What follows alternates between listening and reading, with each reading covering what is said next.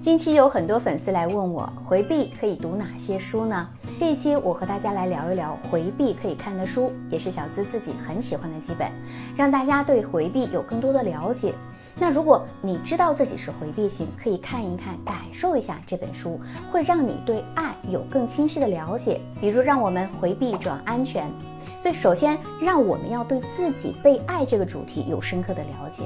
如果你想用过分简单的方法来解决复杂的问题，其实啊，会是一种给自己带来压力的习惯。说到复杂，爱啊，可以说是人间最复杂的情感了。感觉到被爱也是一种强大的体验，它呢会使人感受到快乐、平静、专注与放松。第一本就是我主推的《窄门》。这两天呢，我看了诺奖得主安德烈·纪德的《窄门》这本书，非常非常的虐。我觉得这本书可以作为范本来讲讲两个回避型依恋是如何发起虐恋的。里面有很多内心独白，体现出一些经典的认知，比如完美主义、过度担责、延迟满足、合理化和自我牺牲等等。那如果你看了这本书，你不能理解，那要恭喜你，因为你大概率不会是回避型依恋风格的人，或者说你从来没有与这种风格的人有过亲密关系。接下来呢，我再介绍一本，也是我个人非常喜欢的，叫做《如何拥抱一只刺猬》。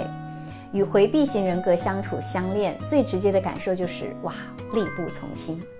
他们好像对你有着一日不见如隔三秋似的情谊，但又好像总是把你拒之于千里之外，还让你无法靠近，感到沮丧、迷茫、痛苦。那回避型人格呢？他是不善于表达自己情感的，他面对爱情的时候是会过分的小心谨慎。